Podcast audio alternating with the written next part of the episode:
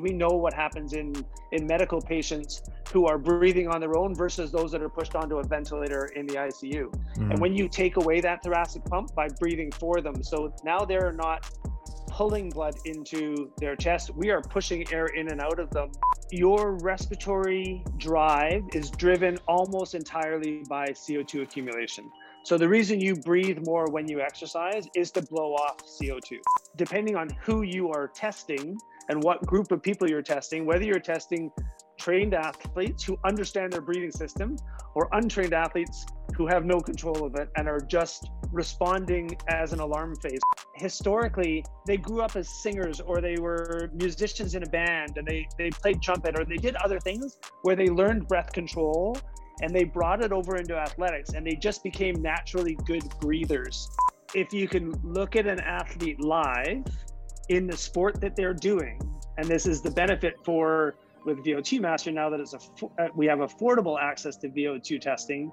You can literally put eight, all eight people in the boat on a VO2 Master and look at how all eight of them are breathing.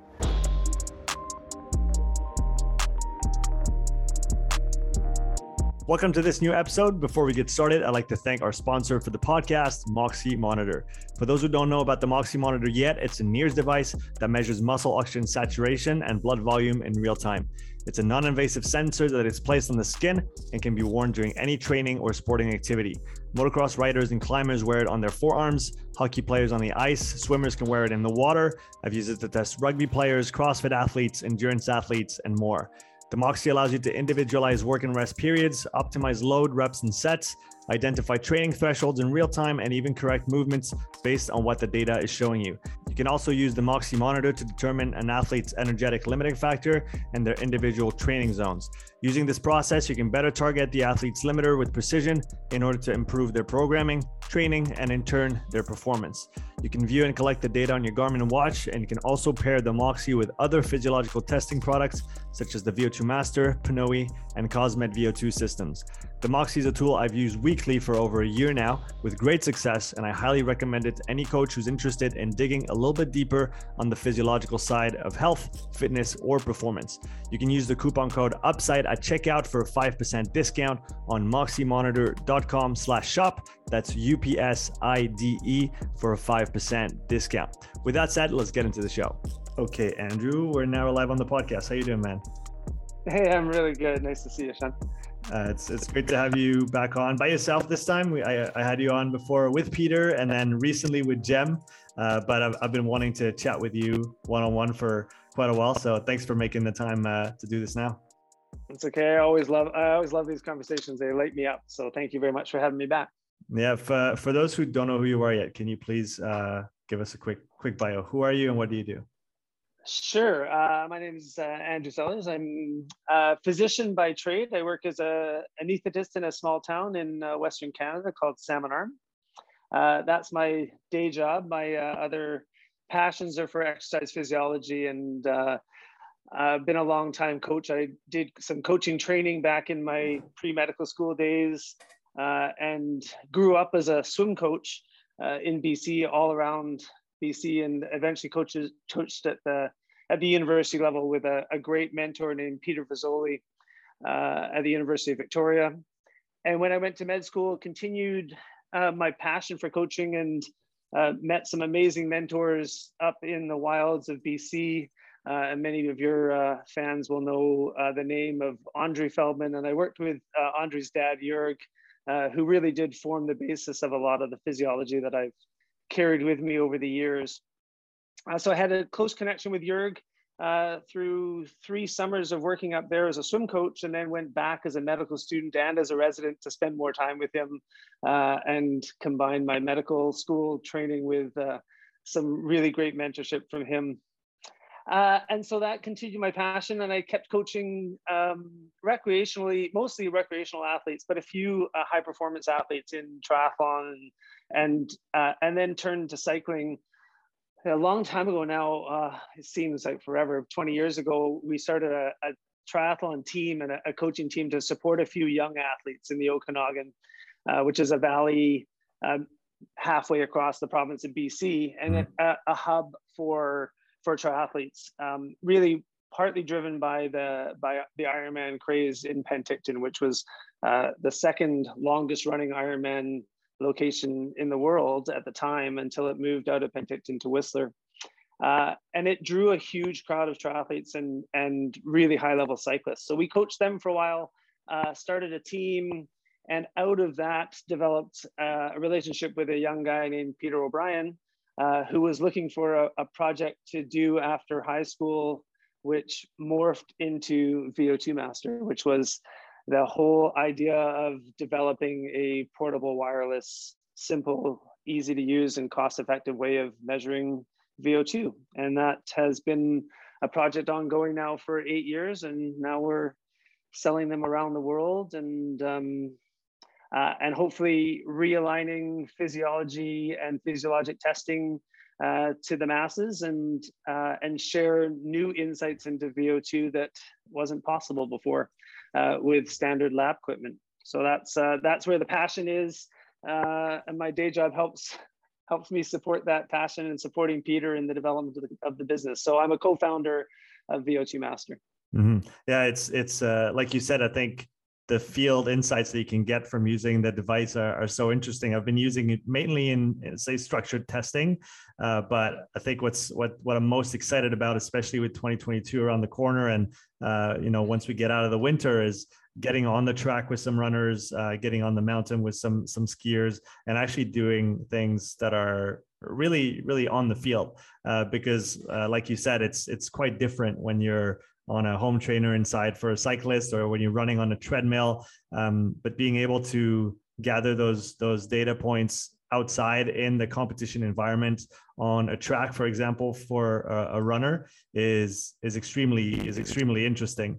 And so I, lo- I, look forward to to doing that. Is there what what have been the the most interesting insights that you've been able to gain uh, from using the VO2 Master outside so far? Yeah, that's fun. Um, uh, Peter probably may not love me telling this story because it was with a prototype unit that I used to use out in the cold. And he's got some fairly strict um, uh, user temperatures because mm. he's not happy with, with how accurate the data is when it gets too cold. So, um, you know, ideally we keep it uh, in sort of a fairly warm environment, sort of more than 16 degrees Celsius. Um, when it gets down lower, closer to 10 degrees, there's sometimes some humidity issues or some some accuracy issues.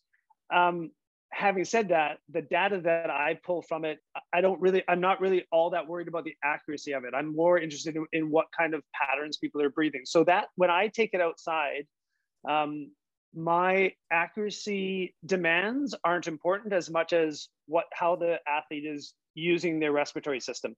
Uh, so I'm more keen. I'm more keen at looking at the respiratory system than I am at the actual oxygen consumption, mm-hmm. and that data becomes secondary to what I'm looking at.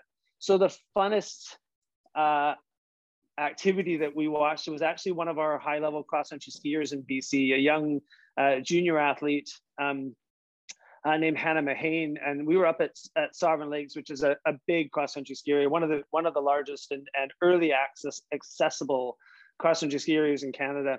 Uh, and a lot of international clubs come here because, because of the early snow. So Hannah was up there prepping for nationals uh, and was struggling on, they knew what the route was going to be. So we actually, we actually trained her on the route that she was going to race at at nationals, which was a, a little bit of a, a um, home hometown advantage.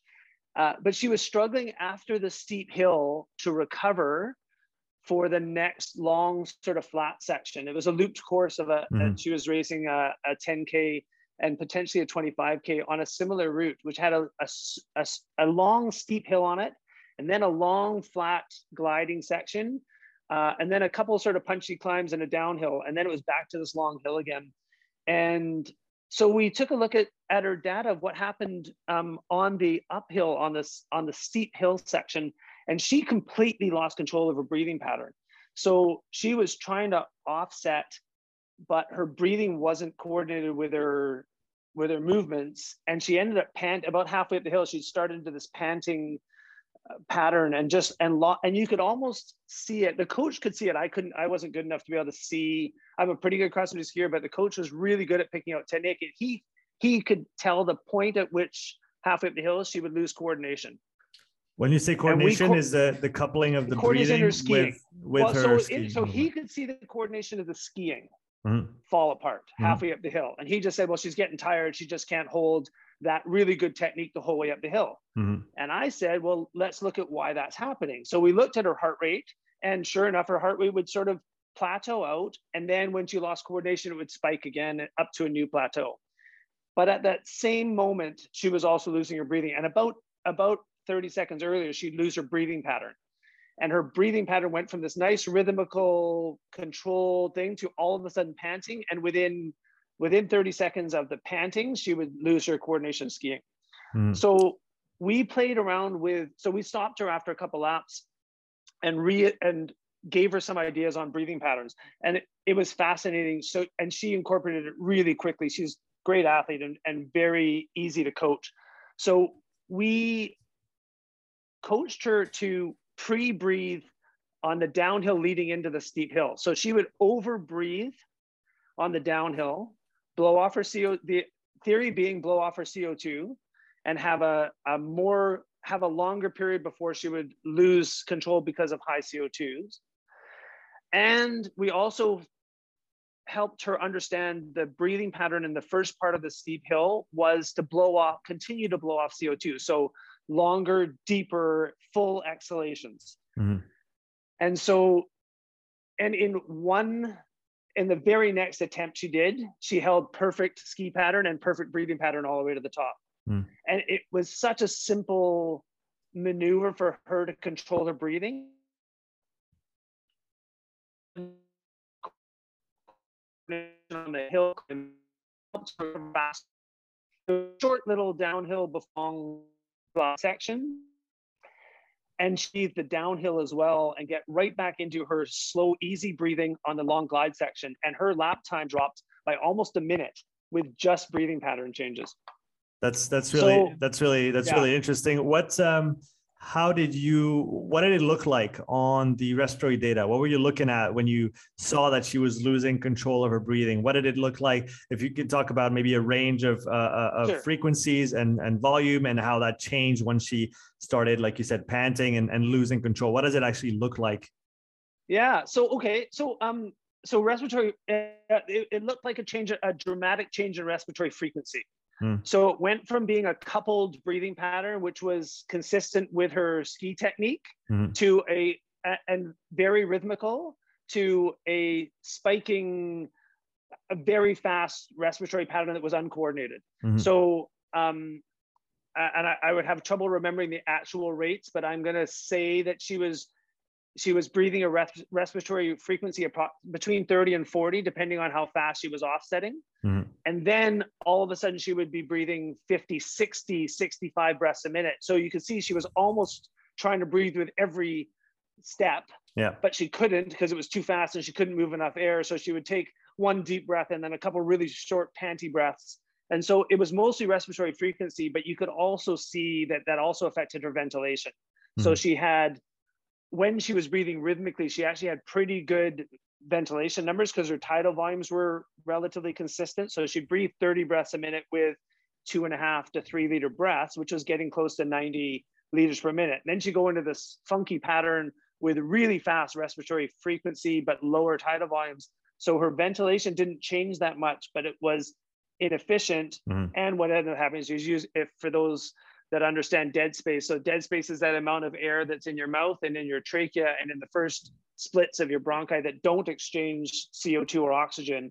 And if you're moving that in and out of your mouth or in and out of your trachea, it's not actually beneficial to eliminating CO2 or providing oxygen. Mm-hmm. So if you go from a, a pattern of 30 breaths a minute to 60 breaths a minute, you're doubling the amount of dead space you're moving. Yeah. So, so if we talk efficiency, if we talk efficiency, um, it'd be fair to say that you should aim to breathe the fewest um, breaths per minute uh, if if if we're talking efficiency, whether it's at low intensity or at high intensity, to again maximize that that exchange, um, I guess volume surface as well on the lung. Because if you only take a shallow breath, you're not going to fill the lung all the way down to the bottom. Um, so that those are multiple uh, reasons why you you want to maybe um, leverage volume rather than frequency uh, when you're when you're talking about efficiency. Is there any? Is, is that, that, a fair? That, a fair you're totally right. And the no, you're perfectly right. And the easiest way for people to understand is if you use a real number. So mm-hmm. a relatively high ventilation rate of just say 100 liters a minute. So you're working. Most people, if to, if they get to 100, they're working really hard. And we know athletes that can hit 200 and 250. Some some tall hockey players that are pushing really high forces. But a, 100 for most people is actually a, a pretty solid number. And you, you, most people have to have some level of training to get to 100. Mm-hmm. But you can split that up into two and a half liter breaths. Uh, what am I going to say? 40 times, mm-hmm. right? So 40 times two and a half gives you the 100. Or you could breathe 25 times of four liter breaths. Mm-hmm those two numbers have a dramatically different dead space, right? So if you're breathing 40 breaths a minute, you have a much higher dead space than, than if you're breathing 25 breaths a minute. Now, some people can't handle a four liter breath, and that becomes now part of the respiratory training aspect and what their physiologic limitations are, what their structures are, whether they can, whether they're they have a large enough lung volume to handle four liter breaths. But absolutely, uh, 25 breaths at four liters is much more efficient than 40 breaths at two and a half liters. Is there any scenario or situation where you'd want to actually flip that script and go with frequency rather than volume for, for any given reason? That's a great question. I don't think it's been, it for sure has not been answered in the literature. Hmm. The the work that we have been doing, I haven't been able to see a benefit. The only benefit of increasing their respiratory frequency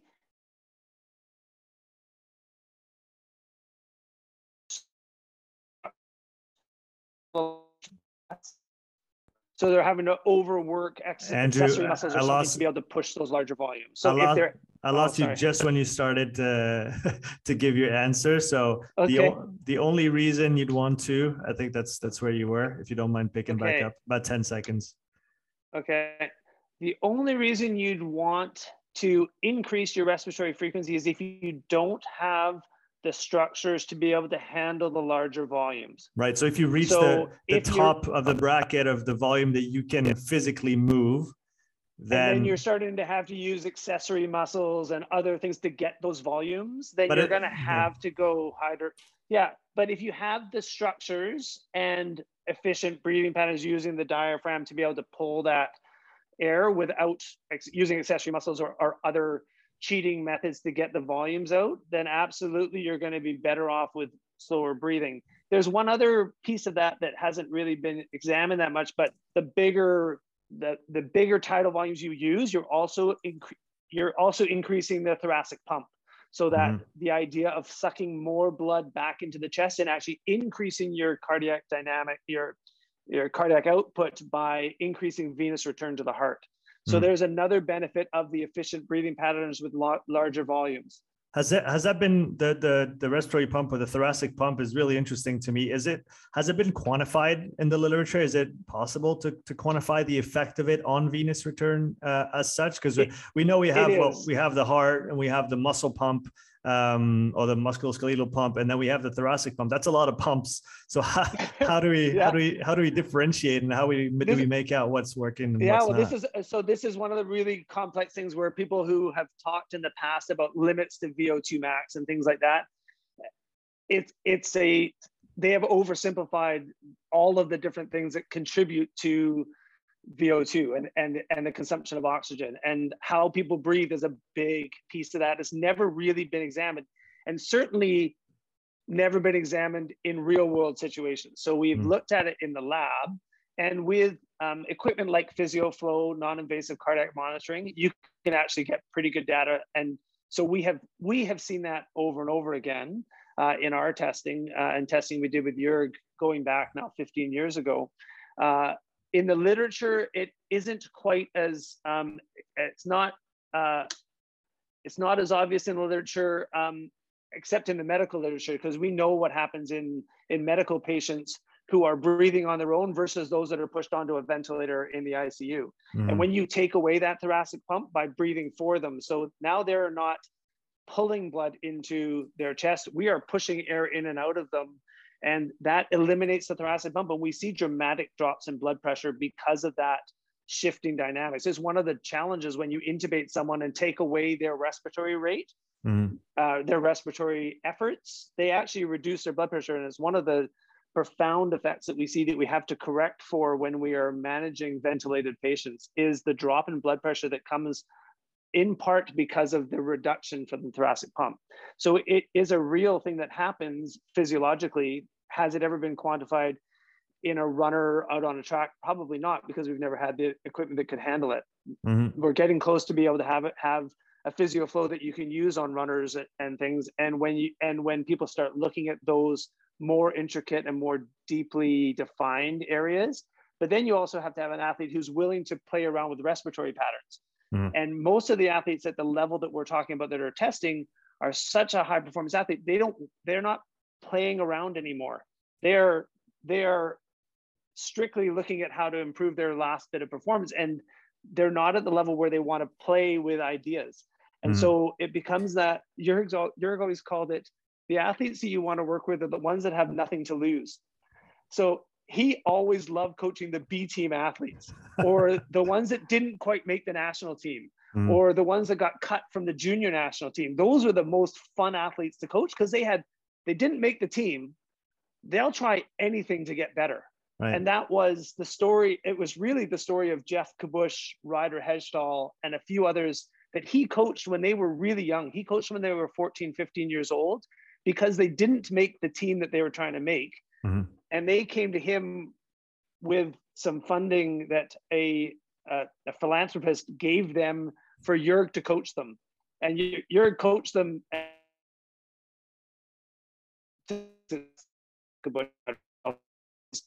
world class performance for 20 years in a sport that is highly competitive. But they they were the first wave of athletes using SpiroTiger, athletes mm-hmm. testing, mm-hmm. playing around with different coordination sessions, and just completely off the chart training techniques that made perfect sense physiologically to, for them and specifically for them, not for everybody else, but just for the people. and that's where Jurg shined was he would identify what the limiter was for that athlete mm-hmm. and then train them in a way that didn't make sense for any other athlete to train and then showed okay we've overcome that limitation what's next and that's mm-hmm. how they developed as athletes through their through their growing years and that that is the funnest way for us to coach the challenge of that is it doesn't work mass market so you don't make a lot of money so what you need is this pool of a small group of athletes who, who either come with funding or have the ability to be patient and wait for results to happen. And that's what's happening with the balance point team that Luke's coaching now is mm-hmm. he's got this group of young athletes uh, that are that are starting to make waves internationally because they in the same kind of pattern they've grown up with understanding their body and figuring out what they need to do as athletes so mm-hmm. um, yeah uh, it's uh, Brock Hoel is the sort of leading the charge on that as an international triathlete and uh, uh, he continues to get better every year. He's now 20, 21. He's been really derailed, unfortunately, with COVID, uh, just with the restrictions of not being able to race internationally. But um, but watch for his name because he's uh, he's coming up with a with a very similar system to uh, what Jurg developed uh, 20, 25 years ago, which is really fun to see another generation of that. Yeah, that's that's really exciting. Um, so we we talked volume and frequency and how to optimize for this. Um, now there's the CO2 component that I'm really yeah. interested in, in talking about okay. with you. So you were talking about um, the, the the athlete you were working with uh, on skis, and she would yeah she would actually increase her her breathing before the hail to blow off some CO2, give herself right. more time. So maybe for those who are not familiar with those concepts, can you give a, a brief overview of what's going on when you're working at uh, at a fairly uh, high level of intensity in terms of uh, the O2, the CO2 accumulation, and how we can uh, start playing with this with the with the breathing? Sure. So uh, CO2 is a, a fascinating has fascinating physiologic uh, considerations. So your respiratory drive is driven almost entirely by CO2 accumulation. So the reason you breathe more when you exercise is to blow off CO2. That's such so a such an interesting thing because it, like it's it, it makes total sense now, but we we just think oxygen, oxygen, oxygen, and yeah. we just oh yeah no I, I, must be breathing more because I need more oxygen. But yeah. it, it's actually you're never really limited by how much oxygen is is coming in or uh, maybe no. for some people very close to the very very top of their of their potential but like you said the the drive to breathe is a, a, a, a carbonic drive comes to mind as something that evan uh, has talked about and that's that's like you said, this is what makes you breathe more. It's CO2 starting yeah. to accumulate. Yeah, and that's the, again, this is a little bit of an oversimplification because you're right. There are there are circumstances where oxygen now becomes a, a, another driver, and and and you can play with that a little bit um, mm. with high with high level athletes who are who are trained and who are also playing around with are able to play around with their carbon dioxide levels. Um, uh, so we'll talk about that maybe later about, about CO2 tolerance and things like that. But yes, the the sim the the idea that the more CO2 you develop, the more you have to breathe. And this is that triggering response that increases your, I, it's, it's what causes ventilatory thresholds. So you can breathe slow and easy while at a walking pace. As you start to jog, you are going to naturally increase either your tidal volumes or your respiratory frequency or both. And remember, so ventilation is a combination of respiratory frequency and tidal volume. So your ventilation is going to increase, and how you get there is, um, and the, the other complicating factor of this, of course, is that you have uh, coordinated conscious control of your breathing, and you have an, an innate background subconscious control of your breathing rate that demands you to control CO2. And the reason that CO2 is so tightly controlled in the body is because it's tightly associated with pH. That, your pH is between 7.35 and 7.45. If it goes outside of that range, bad things happen. Your enzymes stop working. Your ability to uh, to mobilize energy and create energy stores and keep your body functioning, your your brain working. Your brain does not work very well with a low pH or a high pH. Your kidneys don't work well. Your liver starts to shut down. Your cardiac system gets completely messed up with with low pHs. So the CO and um, through through the chemical equations from uh, carboxylic acid to CO2 and water. Though that's how we tightly control. There are sorry, there are some buffering uh, systems through the kidney, but those mm-hmm. are slower systems to take effect. So what our bodies developed over time was the ability to tightly regulate CO2 uh, pH by breathing. Mm. So in a single breath, you can change your pH. And uh, and by holding your breath, you can actually start to shift your your pH. But when you get to a level that is unsustainable, you start breathing really hard, really fast to get you back down into a normal range. Mm-hmm. Um, that that tolerance can be trained to us to some degree, and we see that in the deep in the deep dive in the deep sea dive. I think you've actually had uh, some of the world's uh, world's best uh, long diver, deep divers uh, on your podcast, and they're fascinating uh, people to listen to because they really they really have the best experience of being able to control CO2 mm-hmm. than anybody, uh, and then they get to the point of actually the, the whole oxygen deprivation as well. But that tolerance for CO2 is those people are, are the are the absolute experts in this and and all the rest of us are just playing with it with this in a in a small little way to see if we can play around with our performance mm-hmm. um, so yeah, so so CO2 drives the breathing. You go from walking to jogging, slight increase in your in your ventilation, whether you get that consciously by taking deeper breaths or typically what happens is people hold the same volumes and breathe slightly faster. Mm. When you go from jogging to running, you have another increased demand for blowing off CO2 and you increase again either respiratory frequency or tidal volume uh, and this becomes a really fascinating when you look at research and step tests over time is very few people have actually looked at how people got those different how they got to those different ventilatory thresholds and mm-hmm. whether they were doing that consciously or subconsciously in untrained athletes there are clear ventilatory thresholds that happen at steady intensities. And that's again, going back into the research, this is one of the problems when you, depending on who you are testing and what group of people you're testing, whether you're testing trained athletes who understand their breathing system or untrained athletes who have no control of it and are just responding as an alarm phase. So they wait for an alarm to go off in their in their brain and it's literally in your carotid arteries. There's chemoreceptors that sense mm-hmm. pH and drive your brain to breathe faster. And if you wait for that alarm, now you're playing catch up.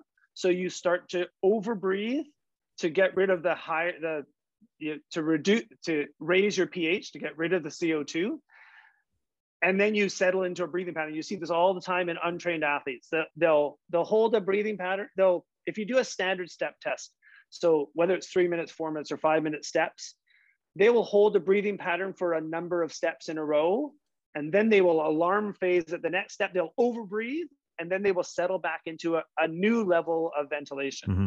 And they'll they will typically find what is most efficient for them. So if they are limited by their volumes, there is a, I'm fairly short. So I talk about short people all the time. But I, so I don't have a huge lung volume because I'm short. Mm-hmm. So if I'm limited to a three liter tidal volume, then I may overbreathe to 45 breaths a minute at that second sort of level of ventilatory threshold at 45 times two liters. Then I'll go, oh, I can actually breathe two and a half. So that'll settle back down to 40 times two and a half or, mm. or 35 times two and a half. And then when I alarm again, I'll overshoot and I'll drop my volumes down and I'll breathe 50 breaths a minute for a few. And then I'll like, I can't breathe 50 times 1.5. I got to breathe 45 because I don't have the coordination to breathe 50. So they will alarm into something higher that they can't sustain. And then they will mm-hmm. find the most efficient breathing pattern for them. That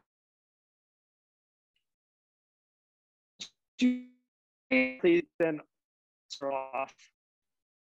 So um, you can train an athlete to use the if you train an athlete to use larger and larger lung volumes now they have the ability to either shift to bigger volumes instead of having to just increase their respiratory frequency but the killer combination is if you actually give them the large tidal volumes and coordination to be able to blow really fast now mm. they can now they can play around with different co2 levels and uh, maybe we'll get into that in just a second but that range of breathing actions now ha- under conscious control now has dramatic effects on those ventilatory thresholds so again this is my problem with research in the past is people talk about using calculations and stuff to determine ventilatory thresholds and why it is people have to understand that it's different for every athlete are you mm-hmm. talking about an untrained athlete who is just using alarm phases to determine when they change their breathing,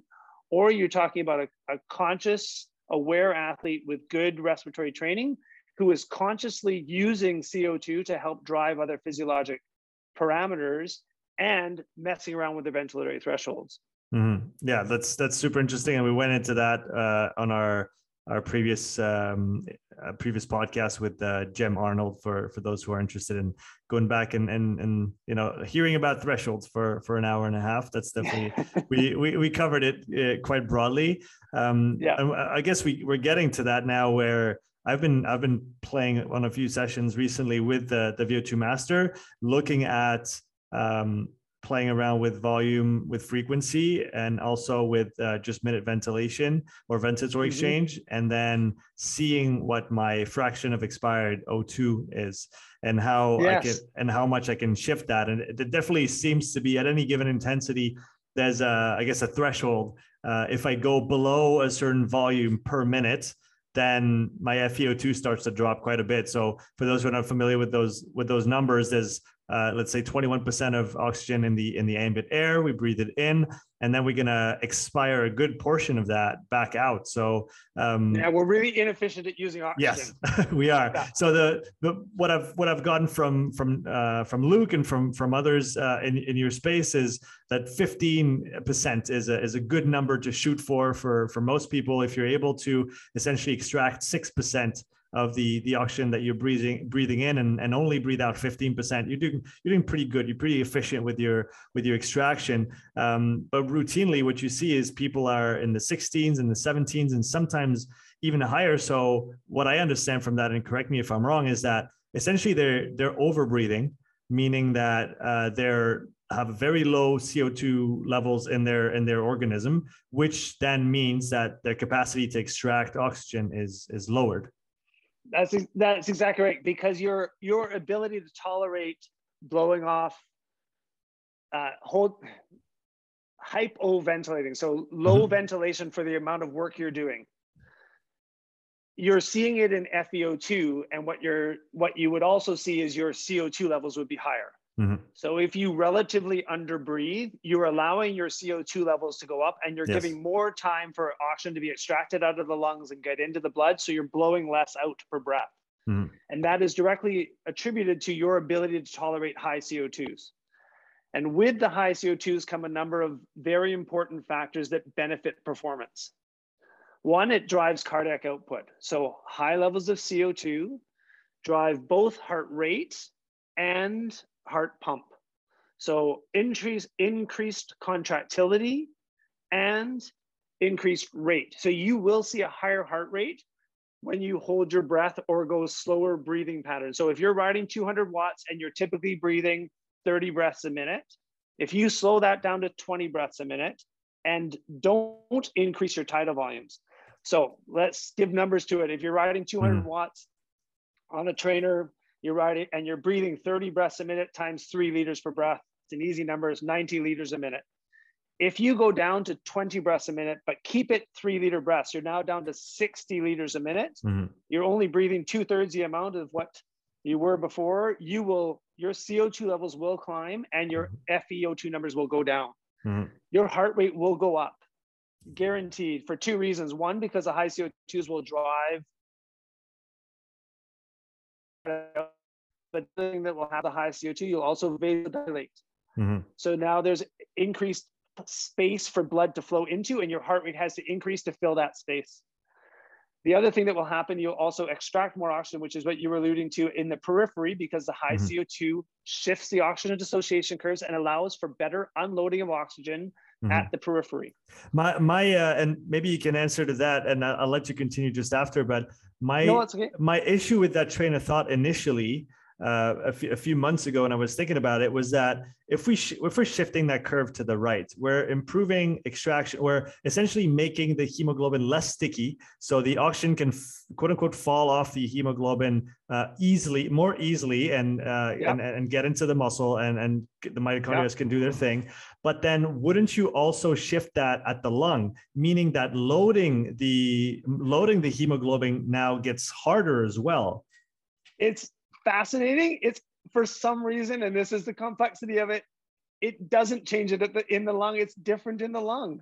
Okay. And, and I, I had a chat. I, I asked that exact same question to my ICU buddy mm-hmm. because we were talking about this for ventilated patients who are really sick with COVID, mm-hmm. and how do how do And he said, "We're not sure why, but it doesn't in the lung things are different how things load up in the lung and how things are different and it does have to do with the oxygen tension that's happening because there's in the lung there's local oxygen tension and local co2 because you've just yes. blown off the co2 in the lung yes so locally in the lung it's low co2 so right. it allows for binding locally in mm-hmm. the lungs once it gets to the periphery where there's high co2 it unloads it so so our system is so complex and so beautifully designed that it allows for quick uptake in the lung and better delivery at the periphery with high CO2s.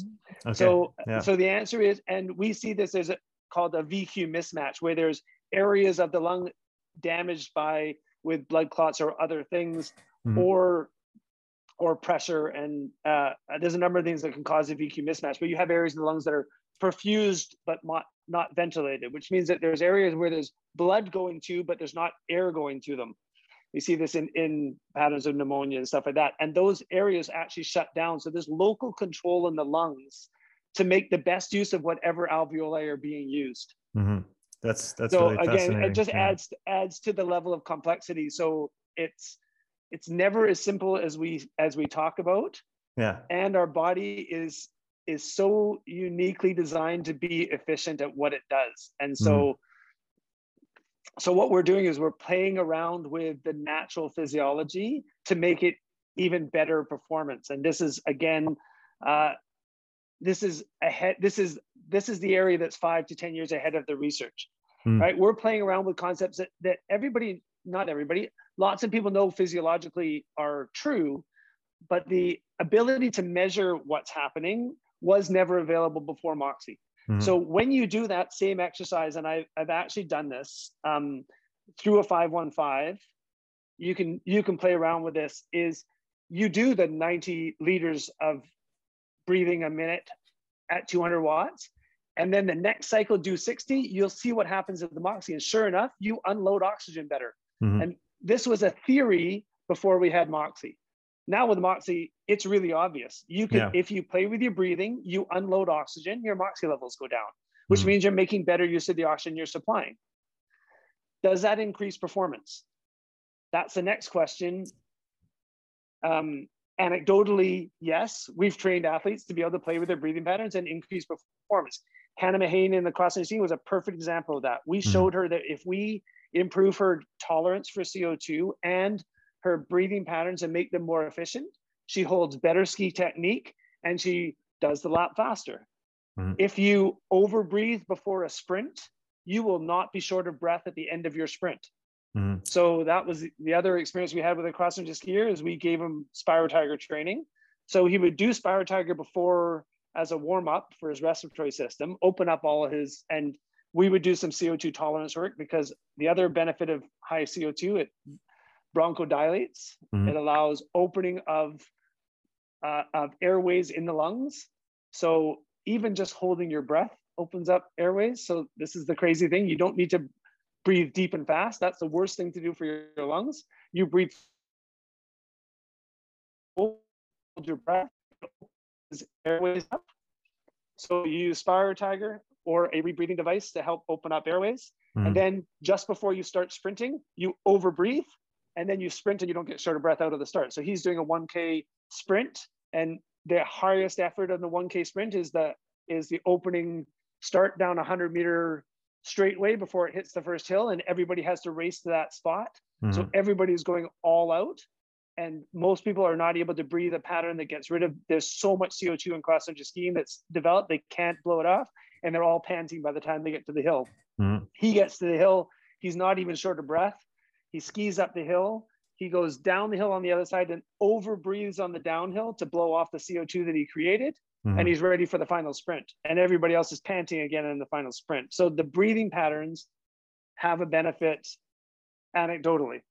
Right. So, uh, uh, okay. So now we're talking really almost applying uh, yes. different breathing patterns in a strategic way uh, in, a, yes. in, a, in a given event. Uh, so you're over breathing before you have to do a very intense effort so that you can essentially extend your, your reach a little bit farther before you have to reach any given uh, level of ventilation because of, of CO2, let's say. Um, yes. But then when you're in the hard effort, you want to try and maintain a deep and controlled uh, breathing pattern and you, you don't want to to over so you, you almost want to over breathe for, for, before it's hard and then you yes. want to under breathe when it's hard to optimize extraction and all that all the other parameters we talked Absolutely. about yeah the slowest the slowest mm. most controlled rhythmic breathing pattern that you can do is likely going to give you the best effect and the question is can you go the speed you want to go with that breathing pattern mm-hmm right? And can you tolerate high, the higher level of CO2? And then it depends on the course uh, for a cross country skier, it really depends on the course. How long is that hill? Right. Is it a 30 second hill or is it a two minute hill? Because a 30 second hill, he could easily control by over breathing into it and then slow breathing up it. If it's two minutes, his CO2 is going to climb so high, he may have, he, what he doesn't want to ever do is get into an alarm phase right? So you that's a and i guess brian talks about this really well. He always says if if you don't control your breathing you control your breathing controls you. So that's you, a great yeah brian brian's got such a great uh, history of working uh, because hockey is so mm-hmm. respiratory dependent. Yeah. Right? And those those athletes are so perfect because they're the hockey players. So those that don't uh, haven't heard Brian Kozak talk, so Brian Kozak is a hockey coach who's worked physiologically and really based most of his physiology on Jurg's ideas from breathing techniques as well. But his athletes are so perfect and easy to train because they all have exactly the same intensity all out for 60 seconds or 90 i can't remember the longest shift that they do and maybe 90 seconds but really mm-hmm. they're going flat out for a minute and then they sit and they don't move for however long until their next shift they jump over the boards and they go flat out and yeah. then they come back and they just do that over and over again for a 60 minute game I cut into three it's cut into three periods but but it's 60 minutes of all out, then nothing, then all out, nothing. Mm-hmm. Whereas cross country skiers, every course they go to is going to be different. And so mm-hmm. the breathing patterns that they have to develop are going to be different depending on how steep the hill is, whether they're classic skiing or skate skiing, whether they're able, whether the hill is so steep that they are, have to offset, or whether they're one skating up, and all those different patterns. And that's why cross country skiing is so fun to watch with a with a VO2 master, and why I'm really hoping that uh, one of the things we're going to develop over the years is uh, confidence for Peter to be able to say that we can get it down to colder and colder temperatures. So that, just so everybody knows, that's one of my one of my dream uh, projects uh, that that keeps pushing Peter and the unit uh, and the engineers to harder and harder things. And one of them is how how do we make it so that we can use it on snow reliably and things. But but the funny part is that we can actually use it now for breathing patterns.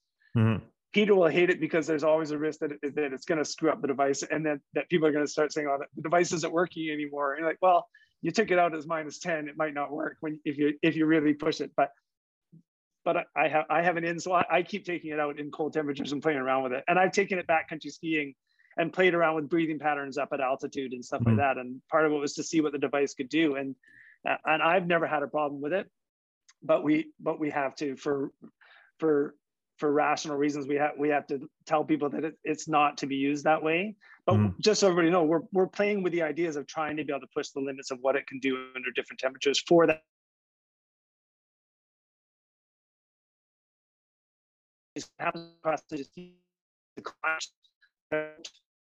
altitude high stress and things what happens to their breathing patterns. And it's all very well and good to see what happens with a with a climber in a gym but then you take them outside and ex- expose them to elements and cold and guess what? They start to overbreathe and then their hands start to cramp because they've pushed off so much co2 that they can't actually deliver oxygen to the muscles anymore. Mm-hmm. and so Andri i know is doing a bunch of work with climbers and trying to eliminate arm pump and stuff like that. And so there's some there's some evidence that uh, we're going to have to play around with breathing patterns for for those kind of things yeah so that'll be some of the fun fun research that's coming we we already talked about it uh, quite a bit, uh, but I want to expand on the the CO two tolerance mm. uh, idea. Yes. Um, oh, okay.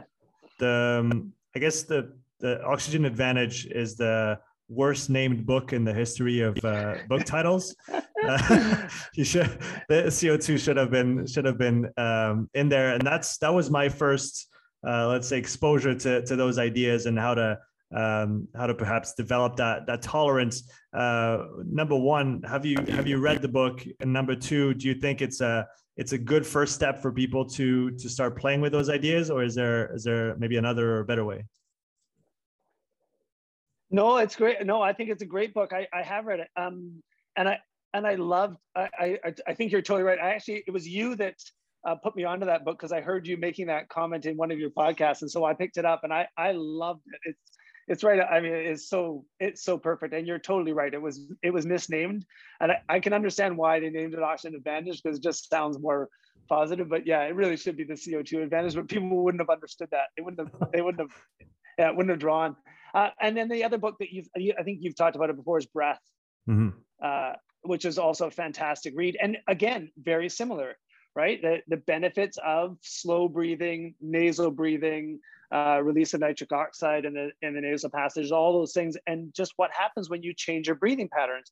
And the fascinating thing for breath is if you change your breathing patterns at rest and at sleep, and how you get these huge beneficial effects by just focusing on your breathing. And that I fundamentally agree that those benefits can be pulled over into athletics. And we've seen that. And there are there's years of literature to show that um, no, not years of literature there's years of knowledge about breathing patterns and and and and effect uh, and beneficial effects for athletics. And the question is, in some of these people that we've tested, which came first?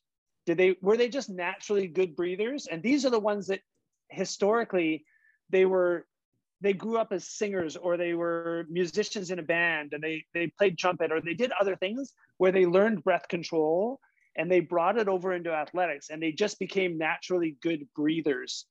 Good efficiency good use of diaphragm. The diaphragm is a massive slow twitch muscle.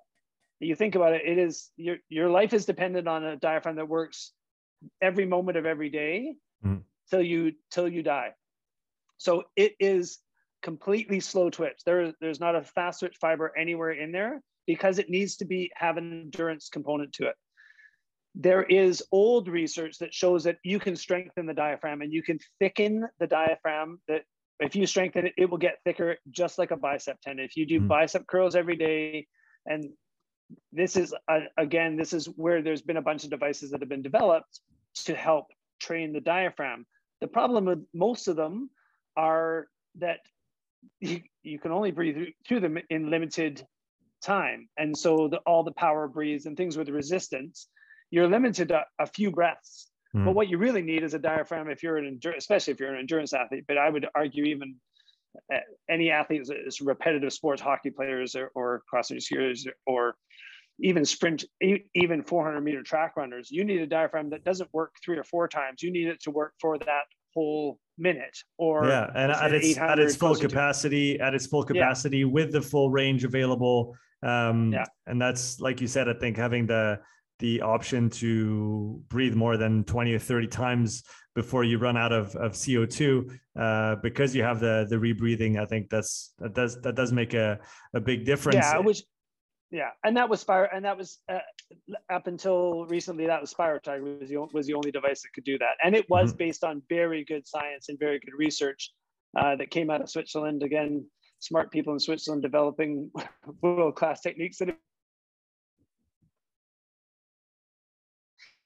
uh, over over a decade now of Swiss Dominance has all come in part because of that commitment to respiratory training in the young athletes. Um, all Nino Schurter and all of those athletes all prioritize re- religiously and uh, and have developed amazing respiratory systems. Um, yeah, those that and the benefit. It, it would be interesting. I, I would love to, I, that, if I had a chance to sit down with anybody, I would love to sit down with Nino Schurter and ask. I know he's extremely well trained respiratory wise. The question is, does he use does he use it in his events, or is he just a nat, does he just naturally use or does he actually? And I don't know. I don't know the answer to that. It because mountain biking would be a again similar to cross country skiing technical sections, then some steady power, and then short punchy stuff. Does he overbreathe before he hits punch stuff? I don't know. I've, I've never been able to watch video enough to be able to pick up how he breathes. Mm-hmm. But it'd be fascinating to know if he actually uses his strengths or if he just has such a great control of it that he naturally does it. Mm-hmm. But um, there's poten- there is potential performance improvements there that I don't think has have, has been it's not been widely uh, adapted yet. Um, but we've seen anecdotal evidence uh, in our athletes of, of, how, of how to use and how to improve, improve increase performance, improve performance by respiratory uh, interventions during mm-hmm. races.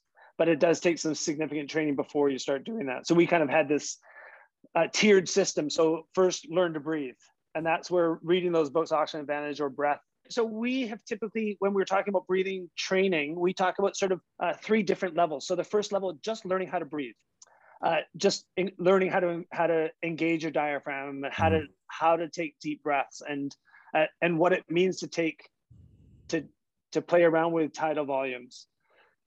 Then the second level, once you've understood how your respiratory system works and how to breathe, the second is training breathing. So how to increase vital capacity or increase tidal volumes, and this is measurable. And uh, we were just talking offline about that. That um, with specific respiratory training, uh, over the last six months, I've been able to move my vital capacity, which is the total volume that I can move in a single breath, mm. from 4.2 liters to 5.4. So uh, it's a full 20% improvement in my vital capacity.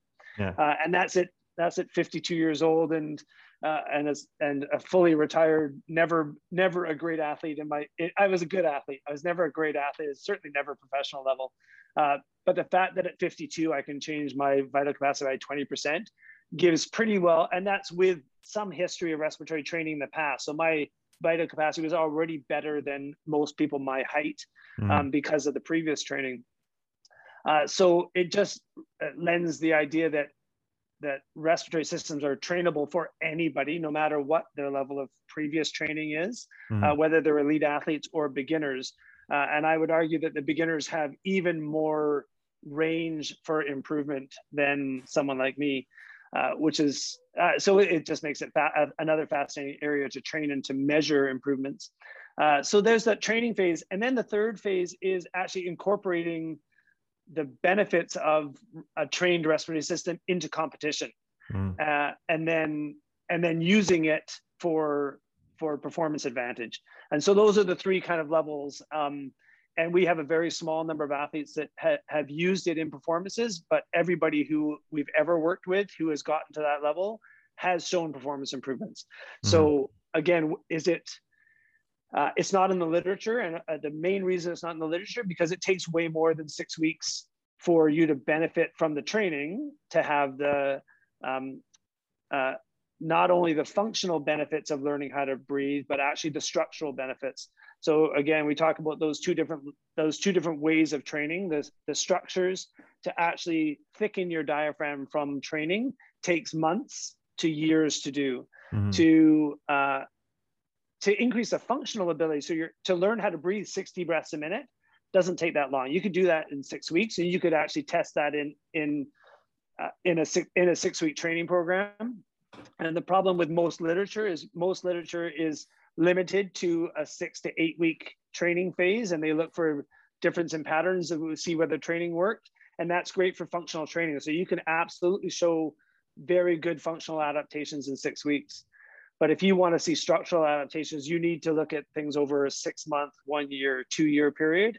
And there are very few university studies that last one year to two years. And that and that's just a, a limitation to most literature eh, it, that's that's published literature. And so you now have to go okay well how did that athlete how did that athlete get from where they are where they were to where they are now?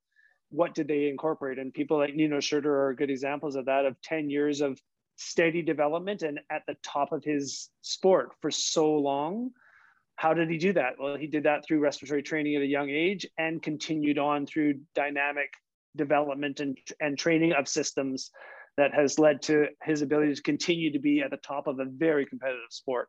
If we talk about the second tier, the the respiratory training part, uh, mm-hmm. uh, so we have the few the few parameters that we've that we've uh, expanded on already so far. So we have volume, we have so tidal volume, we have uh, respiratory frequency, we have the the product of those two. Um, are there any other major parameters that we have to take into consideration when we start to think about respiratory training? Is there uh, how many different ways is there to approach respiratory training once you have, like we said, a device that allows you to do more than 20 or 30 breaths, that allows you to maybe um, um, control for or uh, quantify a volume uh, quite accurately so that you you can actually know how much you're moving and how fast you're moving it. Um, f- once we once we understand those different things, uh, how do you how do you start approaching it, and how many different ways is there to to skin that cat?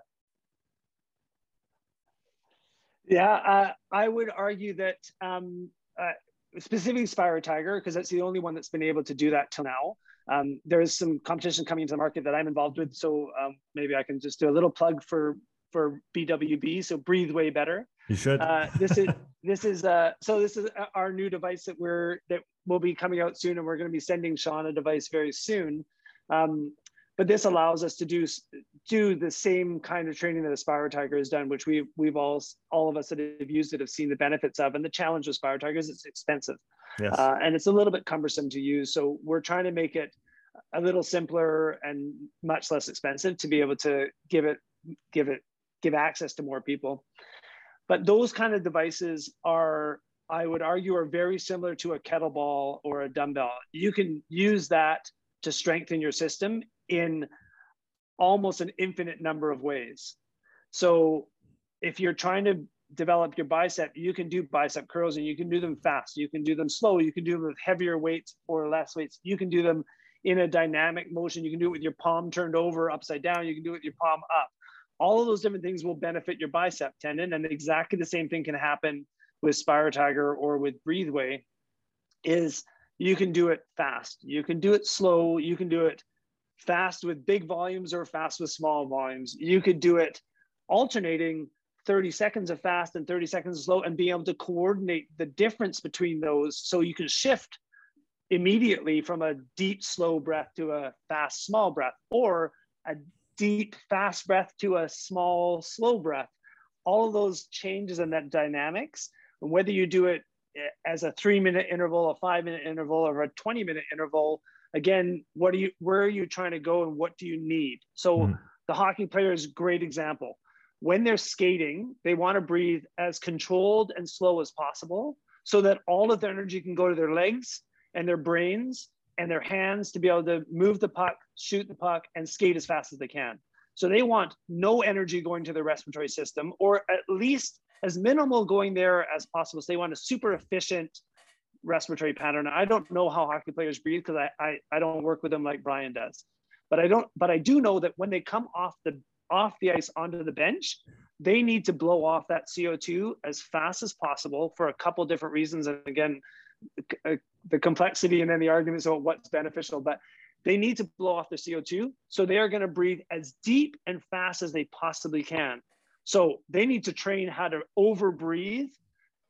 So we get guys that can now breathe five liters, 50 breaths a minute. That's 250 liters a minute it's insane. If anybody's ever tried, if anyone's ever used a SpiroTiger or done done a test, take a look at your VO2 numbers. You look at your ventilation numbers at the highest end that you've done, and most even good athletes, if they get over 100, they're they're breathing pretty hard. If they get to 150 or 160 liters, it feels like they are going to explode the respiratory system. These guys are breathing 250. Mm.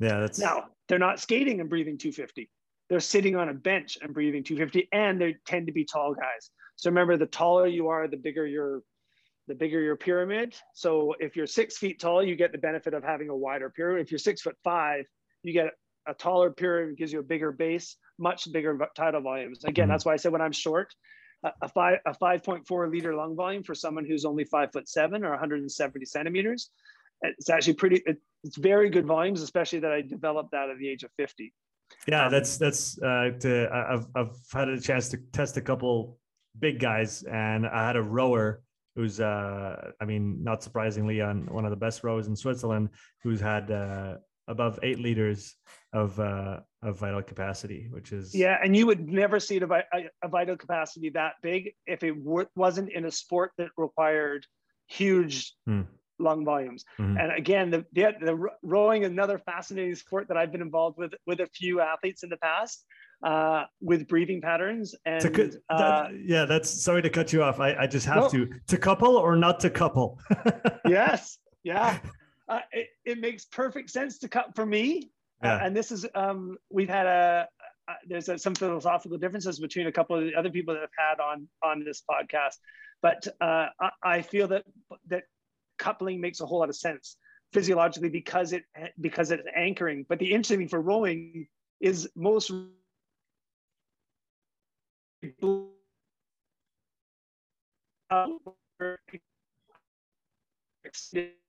get breath when they're compressed. And to me that's backwards. And there's there's some fascinating research done by the east german guy who was world champion for years who breathed the opposite pattern to most rowers. Mm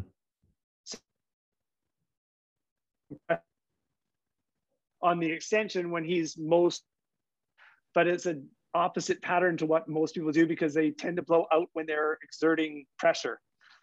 Right. Um, yeah. Does that make sense? Yeah, yeah. I, so most people will will take a breath in as they're compressed, yeah. and they'll blow out because as they push, they'll blow out. And he did exactly the opposite.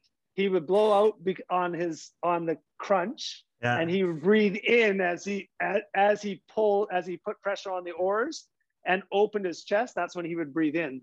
Uh, and I wish I remember his name, but uh, it's there's some great videos of him showing that that reverse breathing pattern. That's that's really interesting because yeah, it's it's almost counterintuitive from a, a mechanical standpoint as well. Because when you hold your breath, you generate some stability in the trunk, and from there you can better apply force into the into the legs. And I if can't. you don't if you don't have a good diaphragm, so the thing is ah. again another really important thing about the diaphragm, the diaphragm is is the key core stabilizer. Yeah. So your abdominal muscles are awful stabilizers because they're so far away from what you're trying to stabilize. You're trying to stabilize the spine. Mm. And the distance between the spine and your abdominal muscles is so far that they actually do not act as very good struts. They look really good, but they're but they're not very good stabilizers. The diaphragm wraps around the spinal cord, the, spine, mm. the, the spine, the mm. actual bones of the spine. And that that ability to contract the diaphragm controlled actually controls the, the spine much better than any other muscles, even the paraspinals. So if you can, if you're actually inspiring at the time, so you're contracting the diaphragm, you actually have great spinal stability. The challenge right. is the challenge is breathing in while your abdominal muscles are contracting. And that is again why are you contracting your abdominal muscles? The, the, you actually don't need your abdominal muscles. If your if your diaphragm's contracted, contracting, you don't need your abdominal muscles. So you can actually allow more air in because you're actually allowing better flow of, of the better dropping of the diaphragm and increasing the ribs and everything else. So again, lots of those things that are super complex motion patterns that mm-hmm. are really difficult to isolate, especially in motion out on a boat in the middle of a lake. Mm-hmm. Uh, which as again has been some fascinating research that's coming out of VO2 mass. There's a couple of universities that are using VO2 masters in boats out on the lake. The only time we've ever looked at how people breathe on a in a rowing motion is in a lab on an mm-hmm. erg, which mm-hmm. is so is a pretty good representation of what happens in a boat. But but those that have watched rowing over the years and know know that the world records are often set that the world record holders on ergs are almost never the world record holders set on the water because the guys on the water have a different have a different ability and different technique. Now those mm-hmm. guys on the water have world class erg technique as well, but we've seen this a lot. And uh, I was exposed. We had a I went to University of Victoria, which housed the national rowing team for years. So um, we used to we used to all it, it was a big event when when erg started to come out and they started actually posting world record numbers. And Derek Porter was there, was a was an Olympic gold medal, Canadian Olympic gold medalist uh, on the eights team back in would have been '96 or 2000. But uh, we used to watch him, and he would and we would cheer him on, setting at different distances to set world records. But it was it was four years later before he actually ever made a world class level rower on the lake. Uh, just hmm. because mm-hmm. his technique it was te- it was all technique driven and, and he had he had to go from being a world class erg to being world class out on the water, and he was able to do that with some great coaching and stuff. But yeah, it's, so it's breathing, pattern, breathing patterns for rowing. Yeah. yeah, breathing patterns for rowers. Uh, fascinating uh, discussion. But the idea of coupling or uncoupling and then reverse coupling. So I think there's there's a, there's going to be a lot of fun with that. And this is again where if you can look at an athlete live in the sport that they're doing, and this is the benefit for with VO2 Master, now that it's a uh, we have affordable access to VO2 testing, you can literally put eight, all eight people in the boat on a VO2 Master and look at how all eight of them are breathing.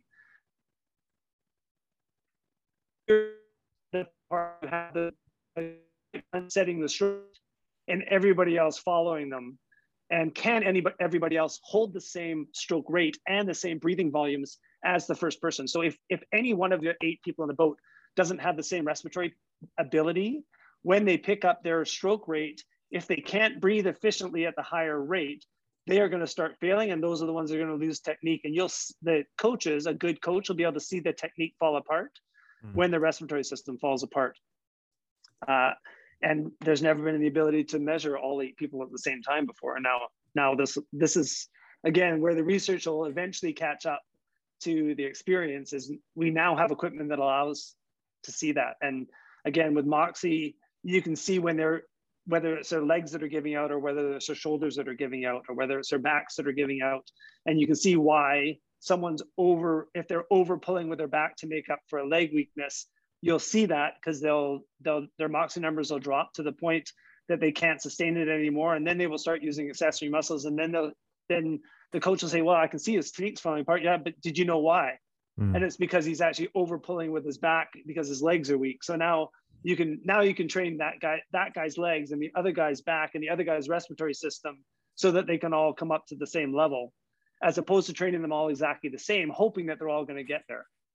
Yeah, it's it, going back to the, I guess the, the the the tricky the tricky thing with such team sports where everybody has to do some portion of the training together because there's also the team aspect that you cannot replicate through purely individual training uh, so you have to have those come together moments work together but then you have to find a balance between this and the individual training where each person's going to get what they need because like you you illustrated really well every person's going to have a different thing to work on at any given point in time and that's going to change yeah. and that's going to change through years of training through months of training and but again it, it it adds so levels of complexity to the training and the coaching process especially for team team athletes where they have a certain schedule, they have time allocated to different things. And even just to carve out one or two sessions a week that are purely individual adds a whole a whole other ball of wax to the to the mix, right? And this, and this is why this is why most coaches at the development level are underpaid, and mm. also um, the expectations have have been in the past have been so low on development coaches is that they give everybody the same program and the cream rises to the top and everybody drops off and it was it it was really devastating for me as a swim coach over the years to look back and realize how poorly I did at adapting programs for different athletes. And in hindsight, I would do it a lot differently. Hmm. But I watch coaches now doing exactly the same mistakes that I made years ago. Everyone swims the same pace times everyone everyone swims 10 100s on two minutes and the top three kids get better and better with that training program. The other seven of the 10 kids that are doing exactly the same training program get worse or don't get any better and drop out of swimming because they thought they weren't very good. And maybe it's because that pace time was too fast for them or too slow for them. Mm-hmm. and nobody taught them that they're that really what they're limiting was is their breathing. So if they just slowed down their swimming but improved their breathing they would be able to keep up next year mm. and all of those different complexities and and when you start actually talking to coaches about that and their eyes start to open you can see which coaches in the room are going to going to be more beneficial to their more and more athletes versus the ones that can't they can't fathom the depth of the individuals that they're coaching mm. uh, and it's and it's hard because it doesn't it doesn't pay enough to put the time in that really is needed to do a good job. You need you need coaches that have a true passion for every athlete in their program, and those and those are the athletes. Those are the coaches that have more and more athletes that perform better and better, so they get well known. And if you go to if any coaches that have had prolonged prolonged careers of success and develop successful athletes have found a way to individualize their programs and develop individuals and not there is no set program for for a whole team of athletes. It just doesn't work. Um, and there's there's great historical examples of people that that have that ability to to bring the best out of uh, out of all the athletes they work with. Well that's that's that's definitely true. I i can uh, i can relate to that. Um, andrew i think we're going to stop it here but okay. I still have seven topics on my list, so I'm gonna have to get you back at some point in the you know mid to near future because uh, I, I, feel like I, still have a lot of questions for you and i think we covered um, breathing in great depth today so that was a, a, lot of fun i learned a lot and i hope that uh, the listeners and the viewers will will do the same so you, you talked about Breathway a little bit um, and maybe tease that again for that 2022 year. So this podcast will be coming out early january. And uh, like you said you're working on this uh, on this other device now that is going to be i guess very complementary to the vo2 master in the sense that it allows you to once you have the data on how you breathe is now how to breathe better. Um, and that's i mean exactly yeah that's, for, that's exactly the goal. Our, yeah. our, our goal the goal from VO2 Master was to provide insight into how people's bodies work uh, and and better insights into how how they work in the sports that they're doing. Mm-hmm. And then the whole goal from Breathway is to help to help people breathe better and to help everyone breathe better, whether you're an athlete or or or um, or an office worker or a healthcare worker or, or anybody. Everybody can learn how to breathe better, and that's what that's what we're hoping to do with that device. So yeah, be fun to talk about that. I, I love talking with you, and uh, it's always such a pleasure to see you. And uh, I wish, uh, I I hope for 2022 uh, there's some opportunities to travel again, and uh, we're able to see each other face to face. Uh, but I'll, I'll I, I, apologize to your listeners who keep, who keep, getting exposed to my ramblings and rants, but I, I I love chatting with you, and I'll come back anytime.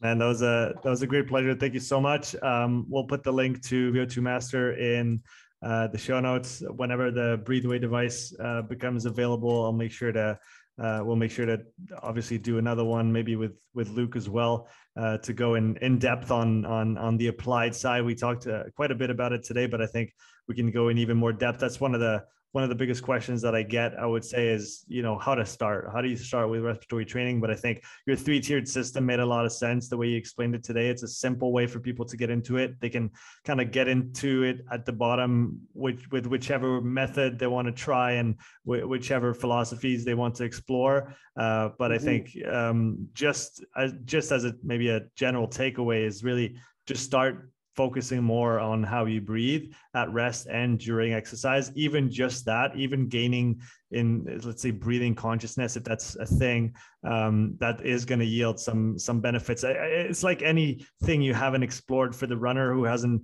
uh, lifted yeah. weights they're going to benefit from even just doing a little bit of this and there's going to be an exponential you know uh, improvement at the start and then maybe some plateaus and maybe some more gains but there's always that those quick gains quote unquote you can make at the start. And obviously that's not necessarily what we're after but there's always uh, that part of uh, untapped potential uh, when you haven't actually spent time focusing on any given parameter of your of your body and of your physiology. So I encourage yeah, everybody I would, to, I would to argue, I would that. argue you have I would have to I would argue you have to learn how to breathe at rest first because mm-hmm. you will never be able to incorporate breathing into your sports until you can breathe at rest. Yeah. If it, efficiently and be able to play with how you breathe and feel the different feel the different muscles. That and that could be a whole podcast on its own. Just just how to breathe, right? And in in different circumstances. And we you know we touched on it with the rowers or or the hockey players, but there are there are techniques for breathing in whatever sport you're doing, and you can mm. imagine what how a rock climber breathes and the kind of control and stability and calm they need versus a badminton player and and the dynamics of of of the changing the, the changing flows and the changing and and a dancer and a singer and everybody has patterns that they need to learn that are different than anybody else and, and it's unique and it and it depends a little bit on it a lot on your physiology and your size and everything else and it's so many things to talk about. I uh i'll look i will look forward to continuing. Yeah thanks so much Andri. It was a pleasure. Yeah. Thanks for listening to this episode. If you would like to support the podcast, please take a few moments to leave a written review and a five star rating on Apple Podcasts. If you want to watch this episode again, you can find the full video recording on my YouTube channel. You'll also find hundreds of hours of free content, all my podcasts, my thoughts of the day, structured presentations, and more. So don't wait, go subscribe, and I'll see you in the next episode. Take care.